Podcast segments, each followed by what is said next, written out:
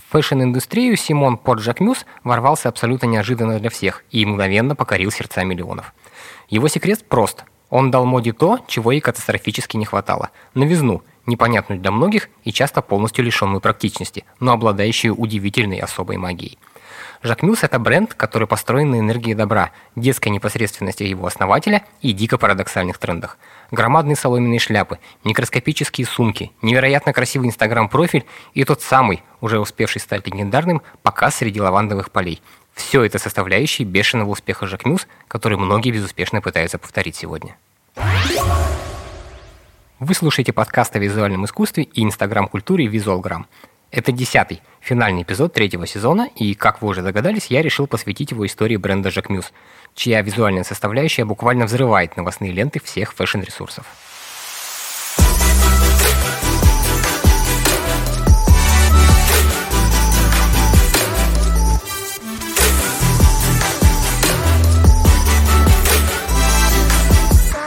Родился будущий дизайнер во французской деревушке Мальмор, население которой не более 100 человек. Его родители были фермерами, и все детство Симон провел в яблочных садах, нетерпеливо ожидая выходные, чтобы вместе с бабушкой и дедушкой продавать фрукты и овощи на обочине дороги. О карьере дизайнера мальчик мечтал с 9 лет, и об этом знали все, даже местные почтальоны.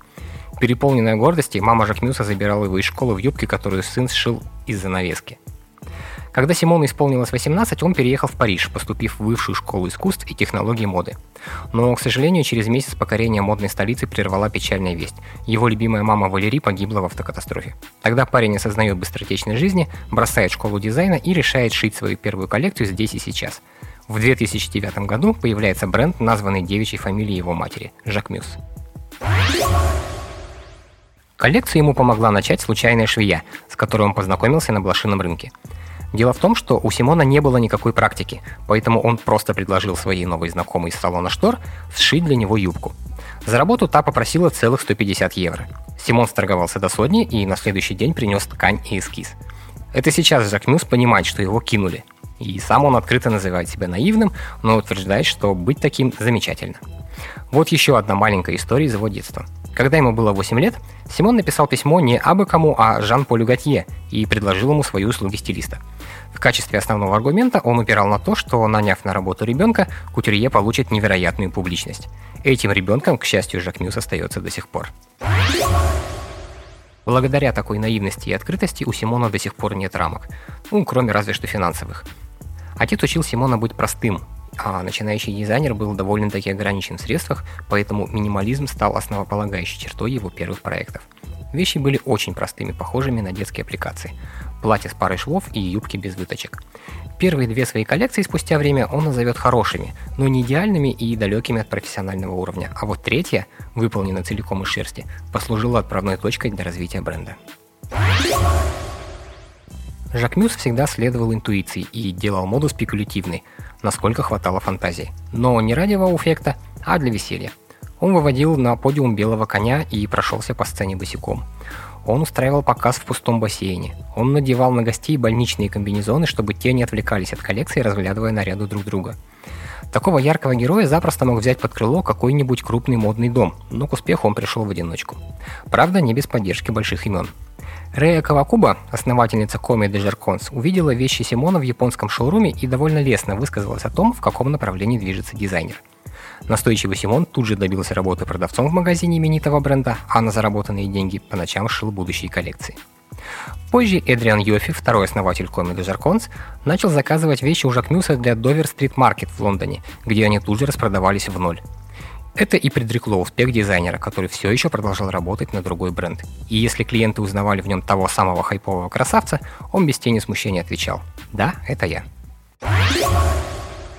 В 2012 году Симон Жакмюс становится одним из самых молодых дизайнеров, которые принимали участие в Парижской неделе моды – а в 2014 и 2015 годах француз выигрывает престижный конкурс для молодых дизайнеров LVMH Prize, получив 150 евро на развитие марки и годовую опеку модного концерна. Эстетика бренда постепенно начала меняться. Я рассказываю историю французской девушки, но не парижанки. Деревенская или городская девушка не столь важна. Так любит рассказывать Жак Мюс, который особой любви к столице моды не питает.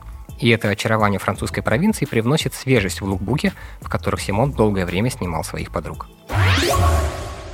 У каждой его коллекции есть свое имя, которое начинается с артиклей «эль», «ла» или «ле». Культовую «Ла Бомба», в которой появились те самые огромные соломенные шляпы, Симон посвятил воспоминаниям о матери. Он вдохновился старой фотографией, где она возвращается с пляжа, повязанная на бедрах парео и крупные керамические серьги. Интересно, что дизайнер ничего не создает на компе. Все лекала делаются вручную на манекене или прямо на модели во время примерки. А в студии нет никого, кроме самого Симона. Каждая вещь бренда создана исключительно его руками, вдохновлена югом Франции и стоит на трех китах – асимметрии, версайзе и минимализме. Он создает однотонные платья на все случаи жизни, нюдовые тренчи и свободные рубашки, но при этом дает абсолютную волю фантазии при работе с аксессуарами. Кроме того, Жак Мюс самостоятельно продумывает детали каждого показа задолго до того, как начнет работать над одеждой. Летом 2019 года бренду исполнилось 10 лет. Приглашение на показ гости получили в виде миниатюрных бутылочек солнцезащитного крема и до последнего момента понятия не имели, где будет проходить шоу. На место их доставили машинами, а в дороге играл любимый плейлист Симона. Организованный подальше от Парижа и недели моды показ буквально сразил присутствующих.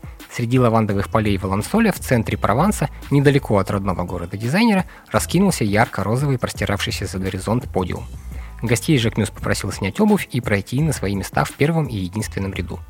Я делал пост, где показывал, как все это выглядело. Поищите его на стене, ну или просто погуглите. Инстаграм-аккаунт Жак Мюс – это, пожалуй, одна из главных составляющих ДНК бренда, в оформлении которого Жак Мюс прибегает к особым правилам, публикуя по три похожих фотографии или видео в ряд за раз. Аккаунт стал также и местом знакомства со многими блогерами. Так, например, Симона связывает тесные дружеские отношения с Жанной Дамас, которую он называет самой красивой девушкой Франции. А Эмиль Ростаковский является преданной поклонницей всех проектов дизайнера. Без Инстаграм не обошлось и тогда, когда нано-версия знаменитой сумки размером 8,5 на 5 сантиметров стала хитом продаж. Для Petit Chiquito возможно носить, ну, разве что на пальце, а внутрь едва ли поместится одни наушника AirPods. Но миллениалы буквально помешались на этом забавном аксессуаре, а фотографии ярких микросумочек заполонили ленты инфлюенсеров. Симону долго и упорно пророчили место Фиби Файло, креативного директора бренда Селин, но он предпочитает работать исключительно на себя, не имея сторонних инвесторов и обладая полной творческой свободой. Влюбился, запустил мужскую линию. Заскучал по бабушкиному лимонному десерту, открыл кафе «Цитрон». Ну а когда ему все надоест, говорит, что закроет модный дом, вернется в родную деревню и станет фермером. И я лично верю, что этот непосредственный, в чем-то даже наивный чувак, как никто другой способен отказаться от всемирной славы ради простой провинциальной жизни. Вот такая вот история. И закончить ее я хотел бы фразой самого Жакмюса, которая мне очень нравится. Минимализм – это то, что я хочу делать. И минимализм для меня – это не шик, люкс и лживые улыбки. Я хочу улыбок настоящих, поэтому и делаю марку настоящий, простой и ироничный. Это не про высокую моду. Надеюсь, вам понравился этот эпизод, я старался. Предыдущие выпуски можно найти на всех аудиоплатформах, где есть подкасты. Яндекс Музыки, Apple Podcast, Spotify, Google Podcast, CastBox, ну и так далее. Ну а мы с вами встретимся в четвертом сезоне, который выйдет уже совсем скоро. Мне осталось только доделать новое оформление, чтобы подкаст стал еще лучше. Так что я не прощаюсь, впереди еще куча всего интересного.